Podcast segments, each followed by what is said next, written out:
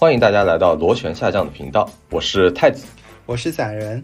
今天我们要聊在北美开车是一种怎样的感受啊？很早之前呢就想聊这个话题了，并且呢，之前在出这个枫叶红不红系列第一期的时候，就有观众留言了，说想知道这个北北美这边开车啊、停车啊是一种怎样的感觉，但是呢，一直没有录，为什么呢？因为当时我没有资格，当时我还没有考出加拿大 BC 省这边的驾照，但这两天呢，我考出来了，啊，所以现在呢有资格来聊一聊这件事情了。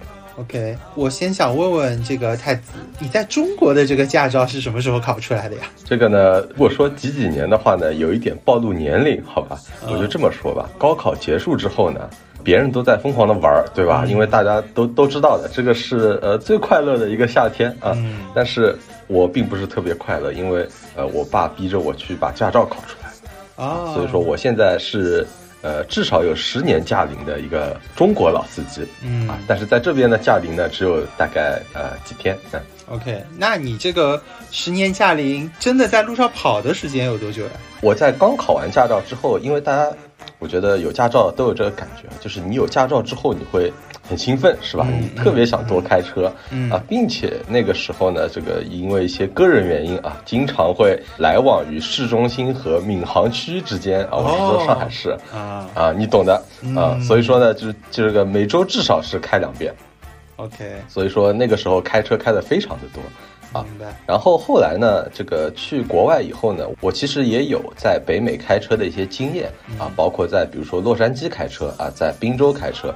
我曾经在宾州呢，一天基本上是横穿整个宾州一个来回，啊，这样一个概念。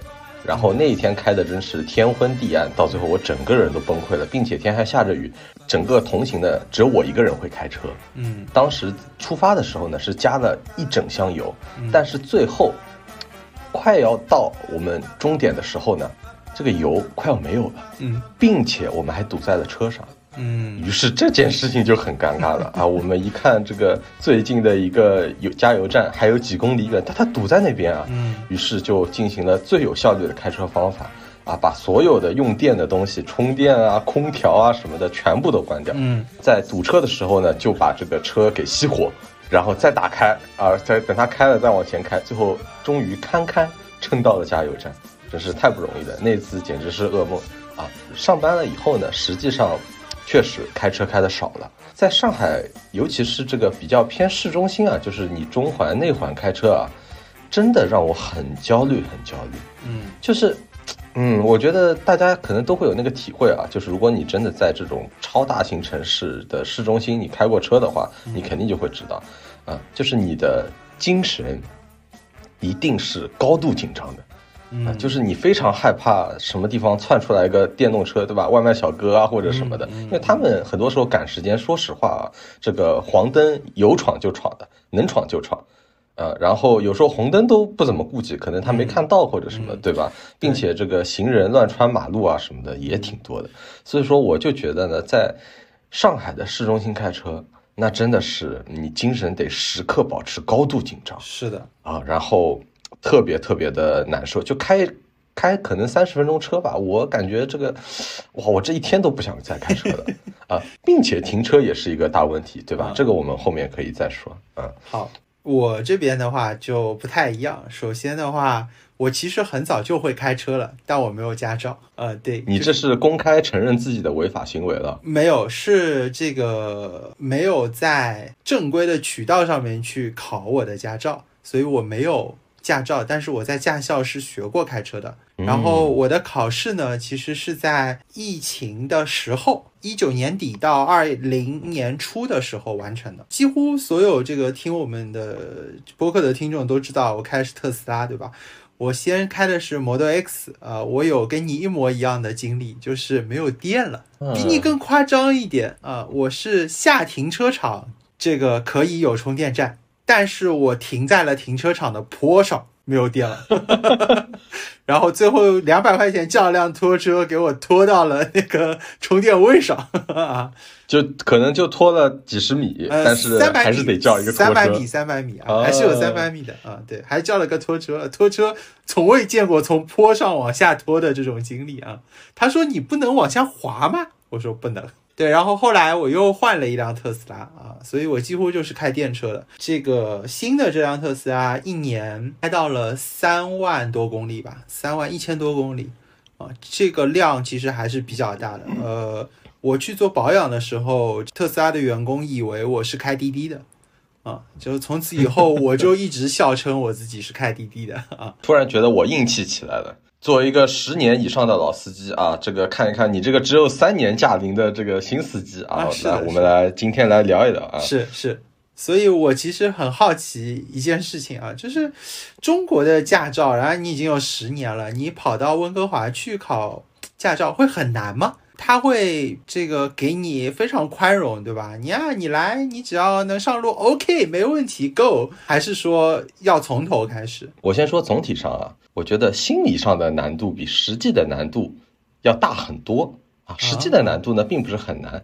这个呢要从它的整个的机制开始讲起。我相信啊，就是你基本上拿中国驾照，如果你去来北美这边的话呢，大家的流程基本上是差不多的。当然你是要看各各个省份，包括你去的这个城市或者你去的这个国家，它的那个机制是怎样。但我估计大差不差。然后呢，我详细讲一下，就是温哥华这边，也就是 BC 省这边的机制是怎样的。嗯。从温哥华 BC 省这边的角度来看呢，他看外国的驾照分为两种，第一种呢就是可以直接换的驾照，就是说他承认你在那个国家，比如说美国，你考出来的驾照，你到这里来可以直接换本省的驾照，你可能是要考一个理论考试之类的东西，但是你不用再去考路考，不用再去做任何的测验了啊。那理论考大家都懂的，五十道题你答对四十道题。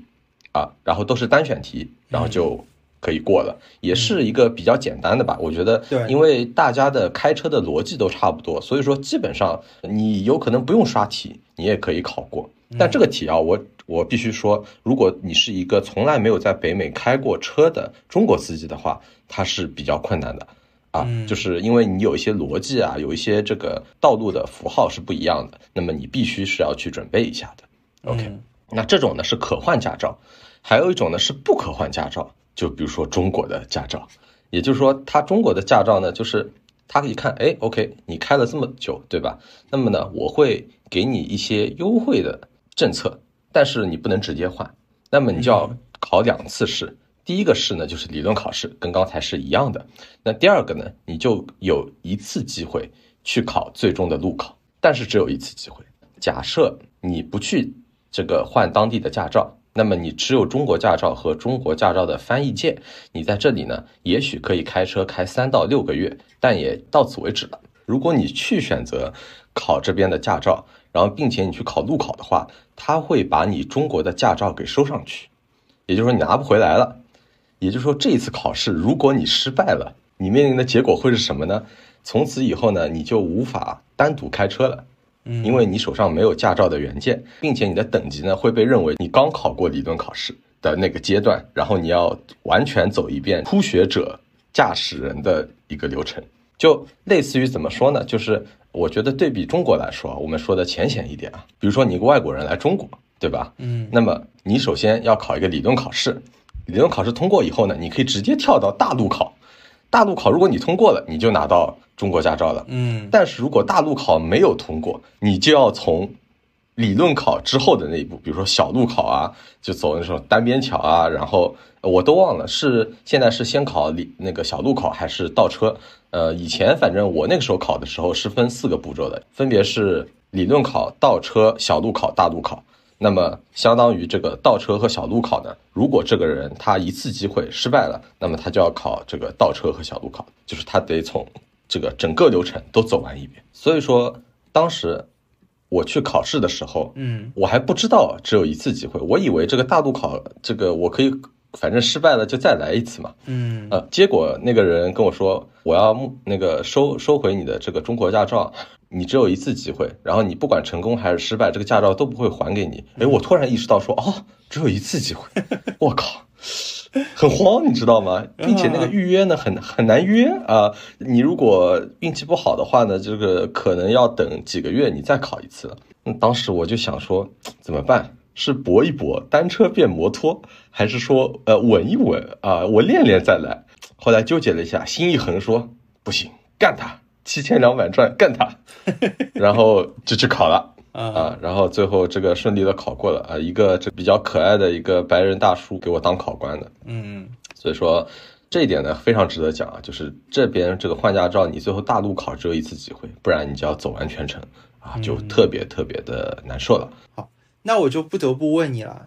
北美的开车规则真的有跟国内那么不一样吗？就除了我相信可能行人比较少，然后这个电动车也比较少，对吧？我看到电动车的感觉就是，他不是说他觉得有灯我能冲过去啊，他觉得自己无所不能，只要有一条缝啊，哪怕这条缝就是 那么一点点啊，然后。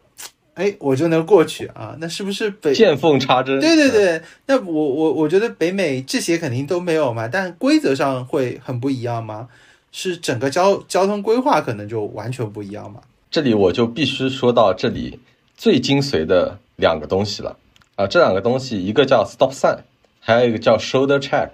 shoulder check 呢，我可以回头说啊，它治好了我的颈椎病啊。我只能这样说，就是我现在出去，我颈椎不舒服啊，我出去开一圈车，我颈椎病就好了啊。就是这个 shoulder check，我们之后说啊。我们先来说这个 stop sign，我觉得它是这边只要你开一个非高速路啊，它是这边控制交通的一个精髓啊，甚至可以呃，我们稍稍微延展一点讲，讲到城市规划这件事情。嗯，那我先来解释一下它的机制啊。我记得中国也有，就是一个牌子嘛，然后一个红色的牌子里面写一个 stop。有，当然中国可能就是停，对吧？就是这么一个标志。这个标志呢，我相信在中国呢，可能你是比较少见的，就是它竖这个牌子的地方不多啊。就是你可能记得最清楚看到它的地方，就是在驾校啊，或者在这个大路考的周围啊，对吧？它可能有这么一个牌子，然后你的驾校教练告诉你说，哎，你看到这个牌子，你要注意一下，你要必须完全停住，然后你再前进，对不对？嗯。那么在北美。这个是它这个非高速路，就是城市道路里面啊，我觉得控制交通的精髓就是到处都有这个牌子，嗯啊，它的这个牌子的数量呢，基本上是跟红绿灯的数量是差不多的，就它是当做北美这边红绿灯来用的，啊，它的机制是什么样子呢？就是一个路口，首先你看到 stop，你必须停下来，对吧？那么你停下来以后。假设有很多车，就是它，比如说一个十字路口嘛，然后四个路口都有这个 stop sign 的话，就是这个停车标志话，比如那不是大家都停下来了吗？那么停下来以后，你什么时候可以走？它规定的非常严格，就是谁先在这个 stop sign 前面停下来，谁就先走。哦。也就是说，比如说四辆车，对吧？这个一个十字路口不是一共有四个路口嘛？嗯，那四个路口，假设前面都停，都是一个 stop sign，然后四辆车都过来了啊，然后停下来了。那么这个时候谁是最先停下来的，谁就先走。那么你就很好理解了，对吧？假设你开过去的时候啊，几辆车已经停在那边了，那你必须等这些车走完了，你再走。嗯，它是一个非常非常明确的规则，基本上不存在任何操作空间。你不能说哦，我比他先停，对吧？那最多就是两辆车这个，呃，对吧？稍微接近一点停，那么大家对吧？稍微松一松油门，啊，也就互相知道彼此想做什么动作了，并且打方向灯什么的，对吧？所以说你就会发现，它充当了一个红绿灯的一个角色。嗯，你想一个路口，你你不用红绿灯控制了呀，你只要放四个 stop sign，然后。所有的车就知道到这个路口应该怎么去处理。哎，那我好奇还会有红绿灯吗？有啊，啊，有红绿灯，就红绿灯还是有的，但是有 stop sign，有 stop sign，就是在那些交通流量不是那么大的一个路口，OK，他不会选择放红绿灯，而是会选择放 stop sign。嗯，啊，我们就从这个城市工程的角度来说，你比较一下，对吧？一个红绿灯多少价格？一个路牌多少价格？嗯，我觉得这个区别是非常大的。所以说，它其实这个 stop sign 呢，节省了非常多的一个城市工程的一个费用。我们说实话嘛，因为你想，你红绿灯要通电，你有三个灯亮在那边，你还是一个持续的一个消耗。那么你放一个路牌在那边，你就放放完就就完事儿了嘛，对吧？有时候比如路牌坏了，你修一修，最这个是最多的花费了。所以说，这个区别非常的大。这个是第一点啊，就是。如果一个十字路口四个路口都有 stop sign 的话，是我刚才说的那种情况。嗯，还有另外一种情况，我觉得特别的有趣，就是实际上这个 sign 呢，它也控制了这个城市道路的主次。嗯为什么这么说呢？就是它还有一种情况，比如说一个十字路口，我们就说它纵向和横向两条路。假设它只有纵向的那两个路口放了 stop sign，横向的那两个路口没有 stop sign 的话，嗯那么不论怎么样，就是横向的那条路的上的车是先行的，纵向的车必须让横向的车，因为它那个横向的路上没有 stop sign，所以说那个那条道，你很明显的就知道它是这个城市的比较主要的一条道路。嗯，明白。那确实是的。我以前啊，就是在上海的家门口啊，它有一条可能从我记事开始就开始吹的一条路，一条主干路。因为为什么吹吹它呢？因为说它是绿波交通，啊，你你大概知道是哪条路啊？对对这所什么叫绿波交通呢？就是它因为沿路有非常多的一个个岔路口子，也就是说有非常多的红绿灯。但是呢，它吹的点就是这些红绿灯，假设你一个是红绿灯，那你基本上后面很长的一段路，几公里的一段路程都是红绿呃都是绿灯，你可以一路畅通无阻，因为它这个是信号灯去控制好的嘛，对吧？是那么你这条路的一个通行的效率就非常高，但是这个呢，就是你背后依赖很高的一个控制技术，是吧？然后你要把这些时间啊什么都算好，然后有一点点差错你就很难受了。嗯那在北美，那就像我刚才说的，假设一条路上完全没有任何 stop sign，并且它的所有岔路上都有 stop sign，那么它其实达到了和我刚才说的绿波交通的那条路一样的效果，并且用更低的成本去达到的。啊，那我觉得其实也因为是可能车流量不大，然后这个车况也不复杂嘛，对吧？嗯，对，是的，这个嘛，当然，呃，有这边地广人稀的这么一个特征啊，是，并且呢，就是苦了那些交叉路上的这个车辆，因为交叉路上的车辆，它不论是要左转还是右转，它必须要等所有的这个道上的这个车通过，然后你就会发现，就是有时候你一个 stop 在那边，然后你可能在那儿 stop 五分钟，都是完全有可能的，但是它保证了这个主干路的一个畅通。对 OK，这这个想法也很北美。啊，对，这个想法也很北美嘛。我觉得这边就是怎么说呢？呃，首先它规则特别特别的明确，并且在这个保证一定安全的情况下呢，最大化效率。这个效率这个事情呢，待会儿可以说在洛杉矶开车是什么样子的，嗯因为我觉得在洛杉矶开车跟温哥华开车还是有那么一点点不一样的。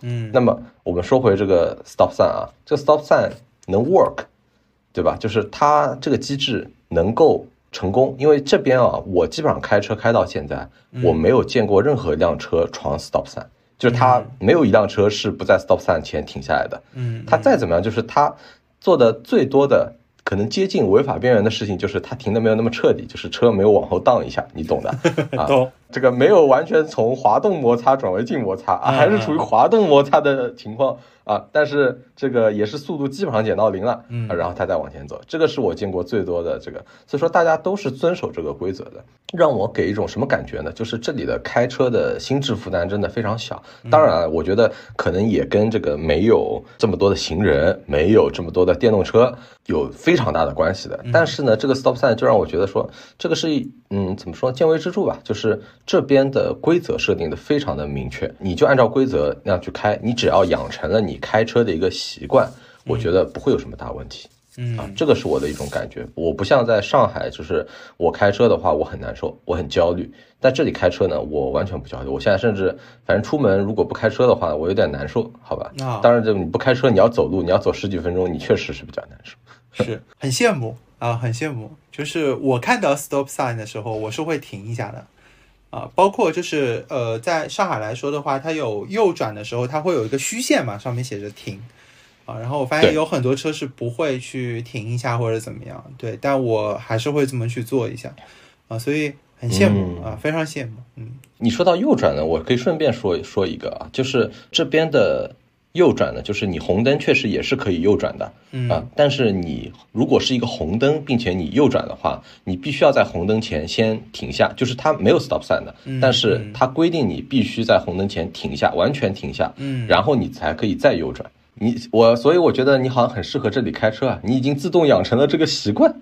啊，那我如果来北美的话，我应该用的是自动驾驶啊，我可能不需要开车。OK，然后接下来呢，我们来说刚才说的第二个点啊，叫 shoulder check。嗯呃，我觉得这个点呢，好像在中国呢完全没有推行开来，我也不知道是有意的还是无意的啊。我先说 shoulder check 是什么呢？就是你越过你的肩膀去检查你的两侧有没有车辆啊，是这个意思。呃，也就是说，就是这边呢是法律规定的啊，就说你开车的时候，比如说你要变道，向左变道，那么你必须左 shoulder check，就是你必须去头转九十度，然后去看你的后车窗，啊，看你的后车窗有没有车，如果没有车的话，你才可以转，啊，是这么一个机制啊。那不管你任何时候打转向，你必须都要 shoulder check，就是你光看后视镜不够，就你看后视镜也是要求之一，就是你得嗯先看后视镜，左后视镜，然后你再 shoulder check，然后你再打转向。啊，然后我觉得中国好像是从来没有，就是大家说这个我我要去检查一下那个侧边的因为一方面很多车它是有这个侧边检测的嘛，就是你如果旁边有车的话，它会滴滴呀、什么的，对对对。呃，给你一些提示。但是这边是严格规定的，你必须收的 check，啊也就是说我在大路考的时候，呃，假设我不收的 check，我肯定会 fail，哎啊，我肯定是通不过那个考试的。那我挺好奇的，就如果比如说我要变道的话，其实我也需要 shoulder check 吗？你也需要 shoulder check。那不会 Yes 那不会造成就是效率很低吗？就你变道的效率很低吗？啊，那肯定啊，就是你 shoulder check 一下嘛，你会就说有那么几秒钟，你的视线不在前方，对吧？那么你跟前车的距离肯定有时候无法把控，万一前车急刹车了，这时候你很难反应过来，对啊对吧？对啊并且你还要修的 check 一下，然后这样子你打转向可能有时候来不及。对呀也就是说，在真实的开车当中，大家不一定收的 check。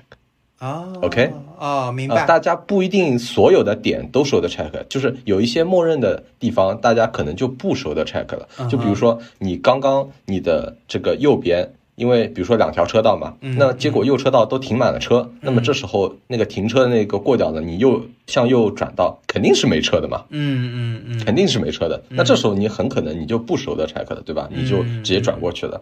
对，但是在一些比较重要的地方，比如说你要在一个比较人多的地方右转，那这时候你必须修的 check，为什么呢？就是你右边还可能有自行车道，对吧？嗯自行车道，然后你要看一看自行车啊，你要看看你，因为你右转嘛，你看它很可能会撞到你，是的，并且呢，我觉得这里面暗含了一个什么逻辑啊？假设你变道的时候出车祸，比你直接追尾是要更危险的。你想一想，是不是这个逻辑？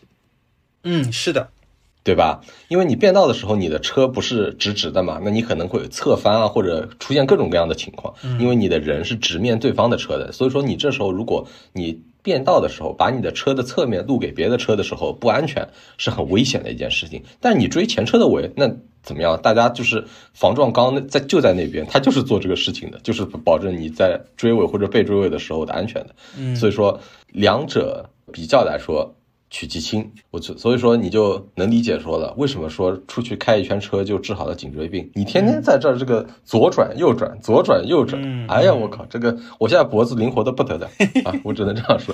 OK 啊，这个我嗯我能理解啊，这个也很神奇啊。特别说啊，就我我这是一个我不是那么好的习惯，但是呢，确实因为特斯拉它有就是盲区的那个摄像头嘛，所以你打了转向灯之后会跳那个摄像头出来，你能看到边上的车，然后所以我基本上就是我不是这个 shoulder check，我是 double check。啊，OK，我是先瞟先瞟那个后视镜，然后发现哦确实没有车或者距离比较远，然后我就打反向灯，然后看一眼那个屏幕上面的摄像头那个情况，然后我就变道。这基本上是我的嗯这个一般的操作。但是呢，假设说，因为我我们都生活在上海嘛，这个早高峰晚高峰的时候，其实这个路况还是比较糟糕的。呃，有些时候我可能就会直接去看那个盲区摄像头的那个视频。啊，因为你这样看一下，再这样看一下，你基本上就不太可能变道了。呃，对，变道的空间非常的有限，哎对对对呃这个时间窗口非常的短啊，短，对，这个时间窗口啊，几乎跟今天抢周杰伦门票的这种感觉是一样的。啊，对，就是就是那一瞬间，就是哎，感觉来了，走你啊，就这样。抢到了吗？没有。看来你 shoulder check 了，在抢票的时候。是的，是的，是，我还是 check 了一下，我到底抢的是多少钱的，然后就没了。好的，当然这个 shoulder check 主要的原因啊，就是因为车的后视镜实际上就是有盲区的。嗯，然后因为我们其实开这个去考大路考的时候，你开的都是自己的车。啊，我不知道这个这个跟现在这个中国一样不一样。我记得中国当时我考的时候是一定是开那个这个考场的车的，对吧？对对对。然后你对考场的车况有些东西其实也不太了解，然后更加增添难度。但是这里开车呢，就是考试的时候是你是开自己的车，所以说你对自己的车一定是心知肚明的，然后并且你也非常的熟悉，所以说我觉得好像难度又降低了一些，对，是不是？我我我我记得很清楚，就是我的那个驾校啊，就门口一走进去的时候是一个这个卖车的一个广场，你知道吗？然后有很多的车在那边卖，但是呢，他们都有一个特点。啊，就是和里面这个教练的车啊是一个牌子的，或者是一个系列的，啊，它它没有什么别的。然后呢，一般就是我们等到大路考之前，就是你在模拟驾驶，就是模拟那个路线的时候，教练就会问你说啊，那你马上拿到驾照啊，你爸妈，因为一般这种时候都是刚步入社会嘛。我就会问你啊，你爸妈帮你车选好了吧？你买哪个啊？你可以去门口看看啊，什么？这个就一般他们都会有一些这个渠道的这个返点嘛，懂的 回扣。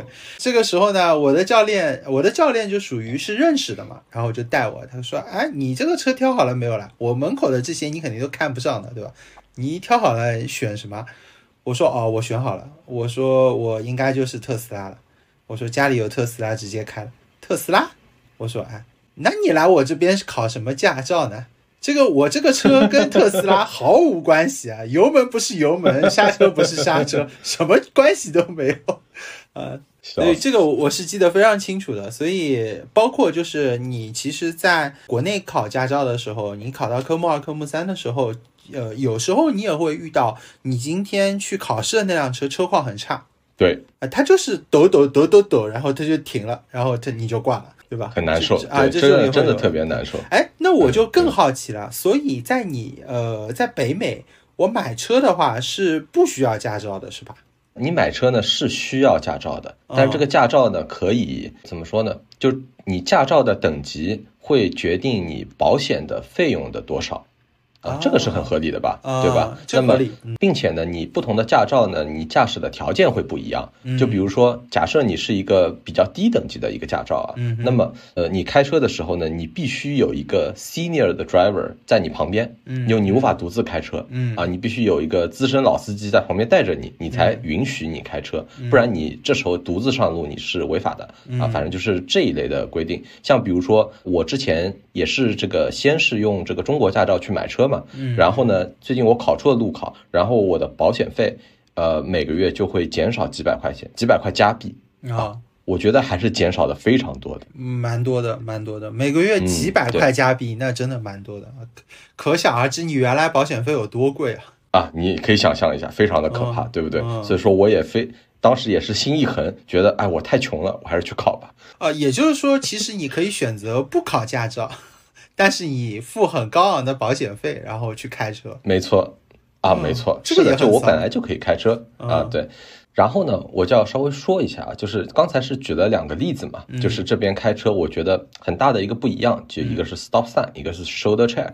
嗯，那事实上呢，我整个啊理解这边的交通规则呢是。它的考试指南呢，并不是一道道题，因为我我我知道的嘛，就是很多时候，呃，我们中国人习惯于什么呢？刷刷题啊，刷题，就是你即使是到这边考试，或者你在中国考交规的时候，你都习惯于刷题，对吧？比如说他最后考一百道题，你就会刷个五百道题或者两百道题，对吧？都有什么精选必考啊，多少多少题，在这种市面上流传，然后你就就每一道题你刷完，然后你觉得 OK OK OK 差不多了。那么当然这边也有。有这华人当中啊，流传着这样的呃一份考题啊，但是呢，事实上官方提供的呢，并不是一个考题，而是一本书啊。这个书就是告诉你如何驾驶，然后他从头到尾告诉你说，这个在这边开车应该是什么样子的。它里面完全不是一道道题，而是一个个篇章啊，从你这个检查车的车况啊，到你判断这个路况应该是什么样子的，然后到一些 sign。呃，代表你应该怎么做，最后再给出一些这个 实际的场景，就是呃，假设碰到这种情况，你比较合适的做法应该是什么之类的。然后呢，你看完这本书呢，基本上你就不用刷题了啊，你只要认认真真的每一个字都看完，你去考试是绝对没有问题的。嗯，然后我对于这个交规的理解完全就是靠这本书的啊，我完全基本上没有怎么去刷题。我我考这个科目一就是交规的时候，其实也是一本书。然后呢，当时呢，我是呃报了名之后，我那个教练就跟我说啊，有这本书，然后呢，你再去下载一个 A P P，有题库啊，你去准备就行了。然后问我多久可以去考，我说我马上去日本玩了。我他问我去多久啊？我说我去三个礼拜。他说啊，那你就在那边好好刷题，我帮你勾一个你落地第二天的时间。我说好。然后呢，这个我就去了，飞过去的路上我在看这个书。啊，上海飞东京应该是三个小时多吧，就四个小时的样子。啊，我应该看完了前言啊，我没有记错的话，我应该看完了前言，然后我就睡着了。然后等我醒来的时候呢，飞机已经落地了啊，大家已经准备下课了。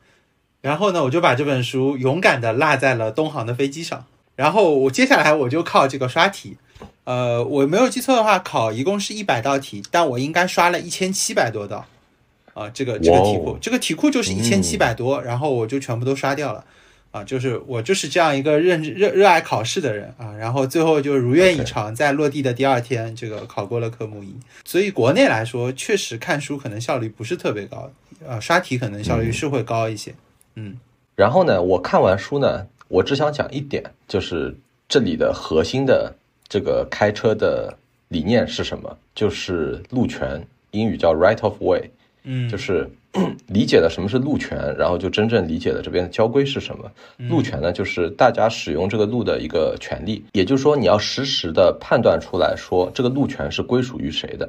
就拿我们前面 stop sign 的这个例子来说，那么假设有一辆车先于你停在了 stop sign 之前，嗯，那么这个路权就归属于那辆车，嗯啊，你就必须给那辆车让行，就是那辆车想左转，它比如挡在你前面了，你就必须得等它。过去，然后这个路权才归属于你。嗯，啊，这个叫路权。那么我再举个例子啊，就比如说这个路权不仅仅是说这个开车啊，那个所有路的使用者，比如说行人，比如说骑自行车的人，比如说这边不多见但是还是有的送饭团外卖的人，嗯啊，就是开这个电瓶车也是有的啊，我还是后来还是看到了这个一两次，然后。这些路权有时候也是归属于他们的，所以说你有时候是要把路权让给他们的。这里呢，我要说一个很有趣的东西，就是这边啊，比如说你行人过马路嘛，不是有红绿灯嘛？其实我觉得红绿灯啊，呃，很大时候可能是为行人设置的。当然开车也有，因为有时候你开车你要左转嘛，这个左转其实很难的。如果对面来车特别多的话，所以说红绿灯有时候就是为。左转道，它会专门设置一个左转灯。那么，我觉得红绿灯很多时候是为这些东西设置的，就是你左转实在太困难了，我给你设个红绿灯。还有一种呢，就是为了行人设的，因为你行人如果没有红绿灯的话，那么你真的很难去过马路，因为这边车都开的特别快。然后你你就想嘛，它的一个主干道，这个大家开车都开的特别快，然后也没有 stop sign，那么大家心我说了，心智负担很小的，因为你知道不太会有人。突然闯出来或者什么的，但这时候行人过马路也特别的艰难，对不对？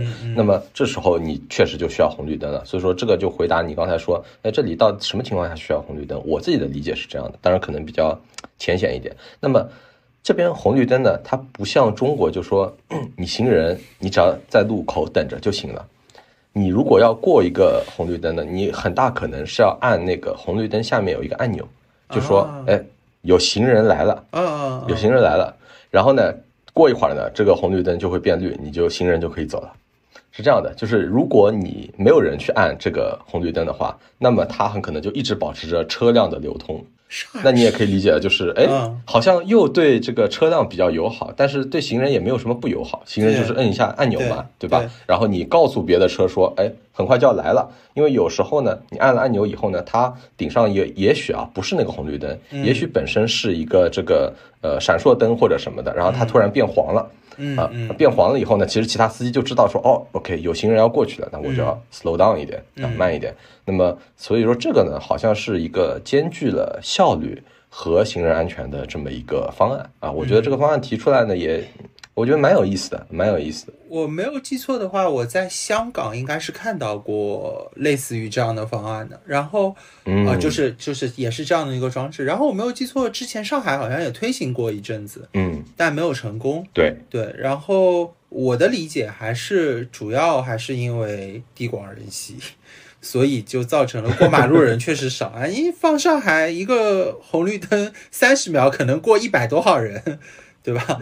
这个你让他摁，我能保证整条路没有车能开。啊，这我必须说啊，就是你摁的话呢，它也不是说立刻就给你的，它也是按照那个红绿灯的规律，呃，来那个让你通行的。以及呢，我还要再补充一下，就是可能在一些人比较多，比如说温哥华的市中心那边人确实也特别多，我在那边开车也体会到了呃上海一样的痛苦，好吧？呃，这个是感觉是一样的。OK，就是因为那边人实在太多了嘛，然后那边有些地方的红绿灯它也是就是你不用按，因为你它可能就没有按钮。你看到一个没有按钮的红绿灯，那你就知道它一定是会正常的这个呃变变绿，然后让你行人通行的。啊，我以为没有按钮的红绿灯就意味着这个灯永远不会变绿。那那这个红绿灯的设置好像就没有意义了，好就放两次到三就够了。警警警告你不要走过去。OK，哎，OK，那我接下来非常重要的一个问题啊，就是因为之前其实聊过北美的停车嘛，就是在跟小呆一起聊的那一期里面，其实有聊过，因为上海最近推这个残疾人车位的这个比例是比较高的，啊对，会有会有类似于这样的东西啊，或者呃，上海还有一个特色就是有那个女性停车位。啊，就是它停车位子会比较宽一些，对，然后有很多的那个停车位它太窄了嘛，就造成其实确实不太好停啊。但现在开始推行一些女性停车位，那是不是那边也会有这种东西？这个我分分开说啊，因为嗯我觉得呃残疾人车位和女性车位是两个不一样的东西。对的，对的，我说实话，嗯我觉得我们先说残疾人车位吧。这边的残疾人车位是很多的，就基本上但凡是一个比较正规的停车场，嗯啊、就比如说你不管你去 IKEA 还是去什么大超市，还是去什么地方，总是有残疾人车位的，并且标识的非常清楚。而且，嗯，至少我没有怎么看到过，就说这个车位，呃，被不是残疾人的这个占站位是吧？就是我至少没有怎么对，没有没有怎么看到过。基本上我但凡看到残疾人车位，它一般都是空着的，因为残疾人确实人没有那么多啊，人数没有那么多，但是总是空着，说明大家这个公德心什么的还是有，并且这里停车位也不紧张嘛。你你在停车位不紧张的情况下，你也没有必要去占用一个残疾人车位。是的，那么还有一种车位呢，呃，我觉得可能你刚才没有提到，我不知道上海有没有，就是家庭车位啊，这边有非常多的一个家庭车位，就是你假设你带婴儿，或者说你是一家人或者什么的，哎、就是因为你懂的嘛，就是你有时候有婴儿车或者什么的，你必须要照顾这些人群的，你这个刚刚生小孩或者怎么样的一个大家庭，那么有些车位是留给这些家庭的，嗯啊，它会有一个 baby 的一个标识，一个 baby 的一个画像放放在那边，然后呃，大家也基本上是比较遵守的。这个是两个我在那边看到的，呃，有特权的一个车位。OK，但是我觉得女性车位这件事情啊，嗯，如果放在北美的这个语境下啊，就有一些歧视了。啊，你好像在说女性不会倒车，我觉得不太对，好吧？呃就是所以说这边我没有看到过 类似的车位，但是有一个就是它会分那个 small car 和啊那个微型车就大车和小车啊这个是有的啊，对嗯。但是小车呢，我觉得也不小，就是反正我觉得一个正常的轿车啊，任何正常的轿车，只要你不是那种巨无霸，就是你你特别宽或者什么的，小车的车位都是停得进的，我觉得完全没有任何问题。我觉得小车已经挺宽敞的，我至少在这边停车，我全程都觉得特别的宽敞，没有什么没有什么问题。即使我去停小车车位啊，这个是一个不一样的地方。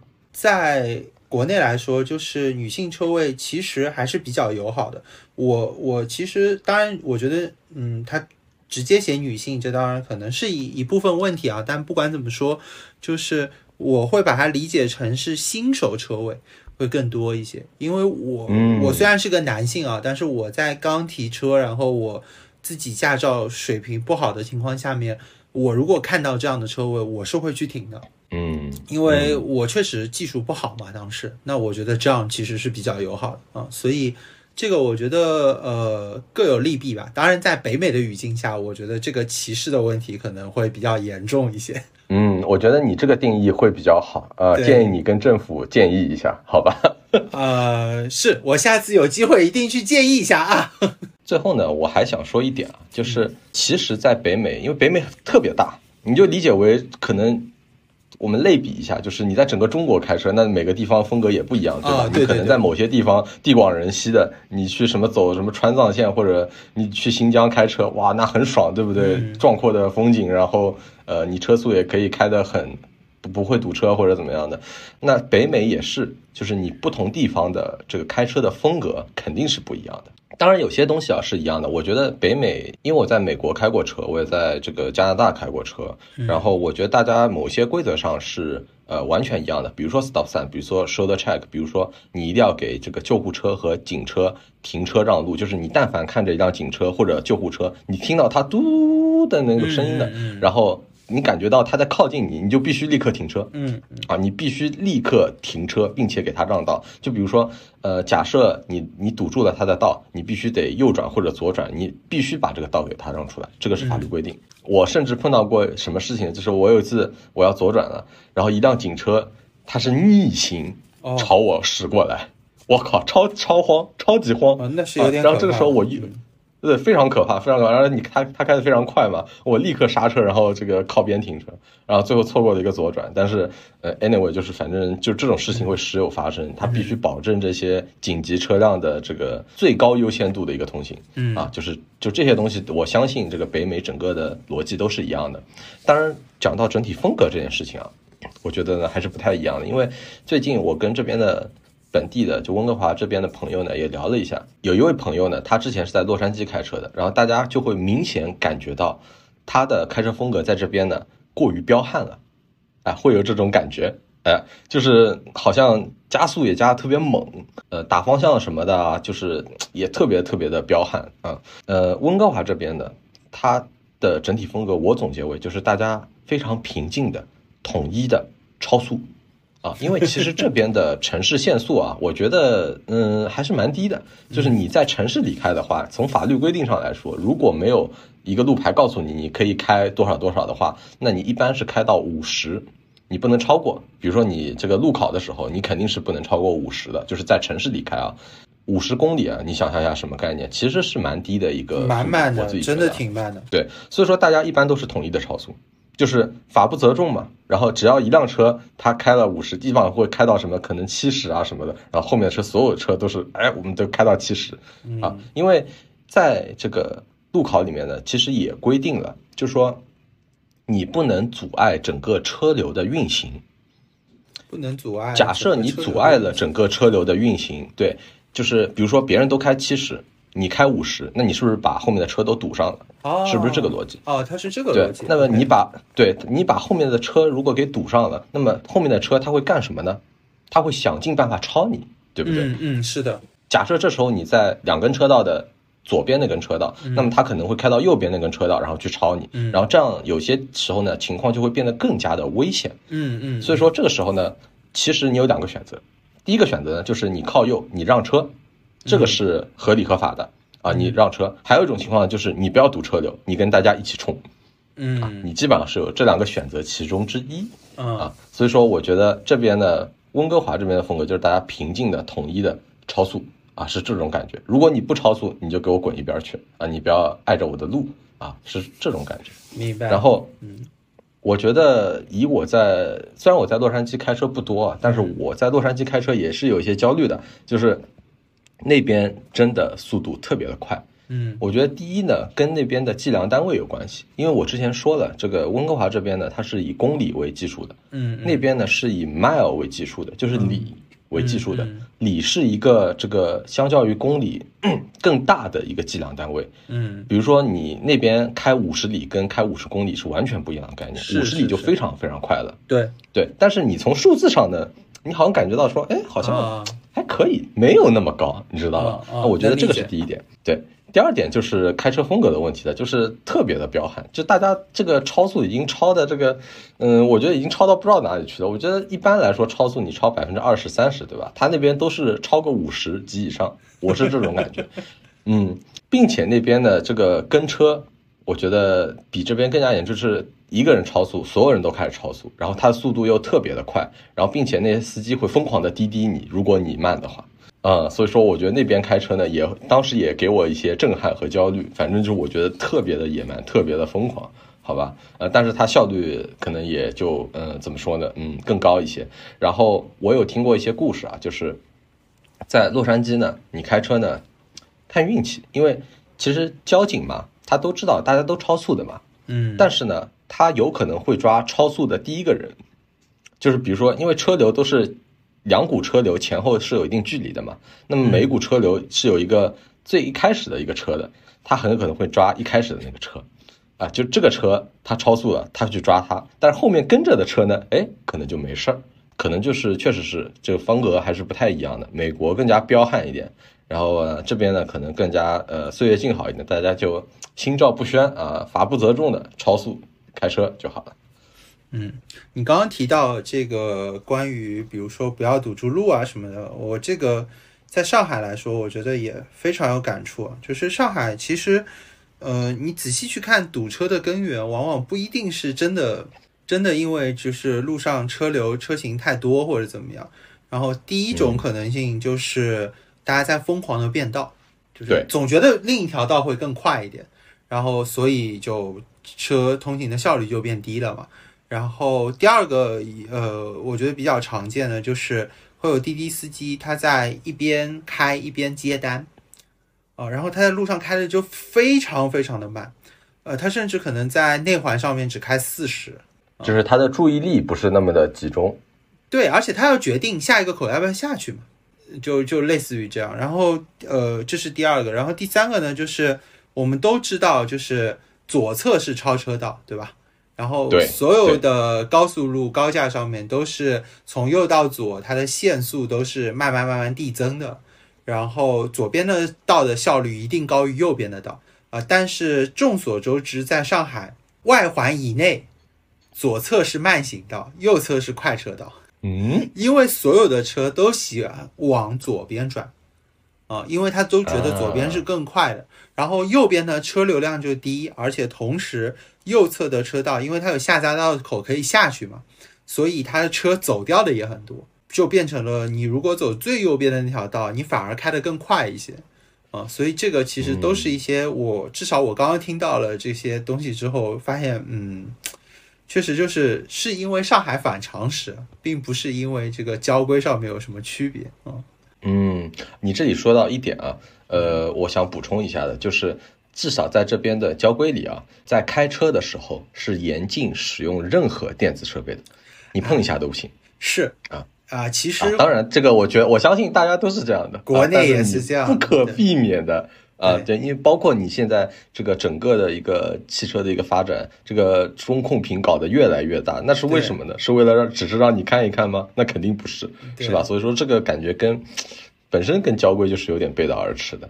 对，嗯，但不管怎么说，我听下来感觉就是北美开车可能车速真的还挺快的。同时，我似乎把握到了一些关键词，比如说，北美真的不怎么堵车吗？啊，你在路上开了一个多月，你堵过吗？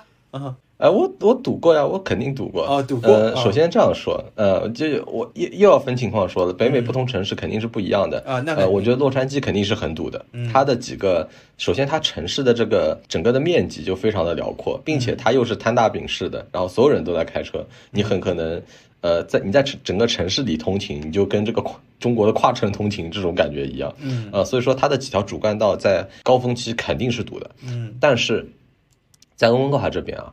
我自己的感觉是不是那么堵？呃，虽然就是很多本地的朋友，就是比如说我们一起出去的时候碰到堵车，他会说：“哎，好堵啊，好难受。”但是我一看那个堵车，我觉得还好啊。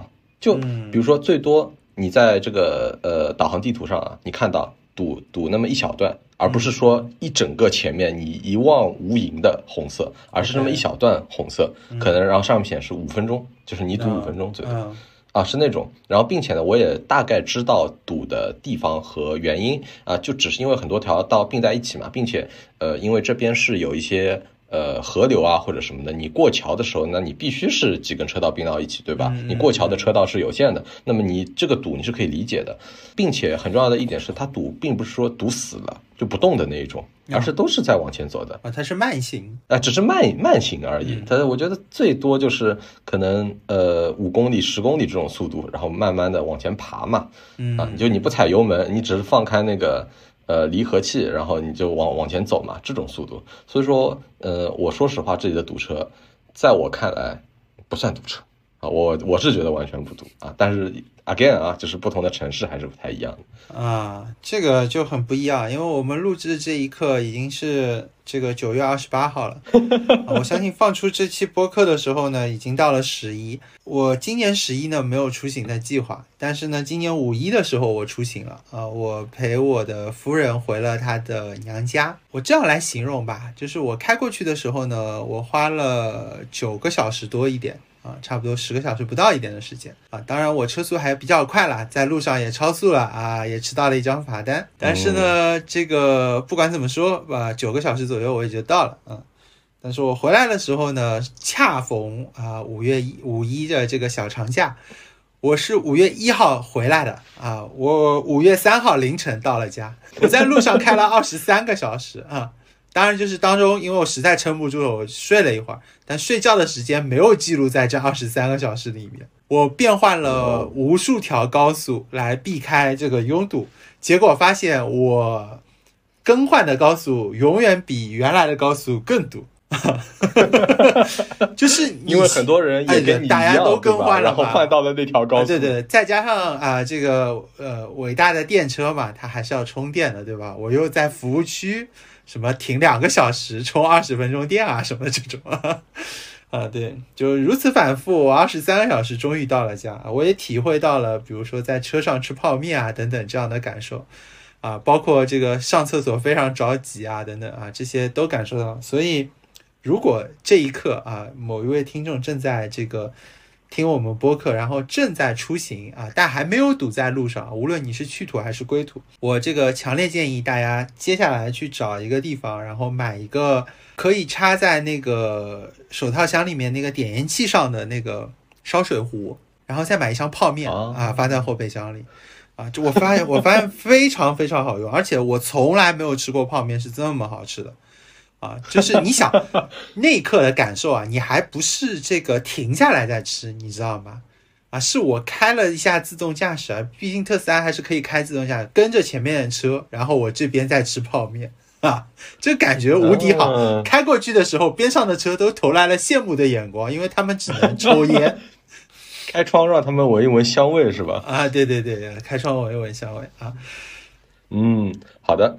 那还是得这个祝，万一我们的听众啊，你堵在路上，或者说你要出行的话呢，祝你不堵车啊，一路畅行。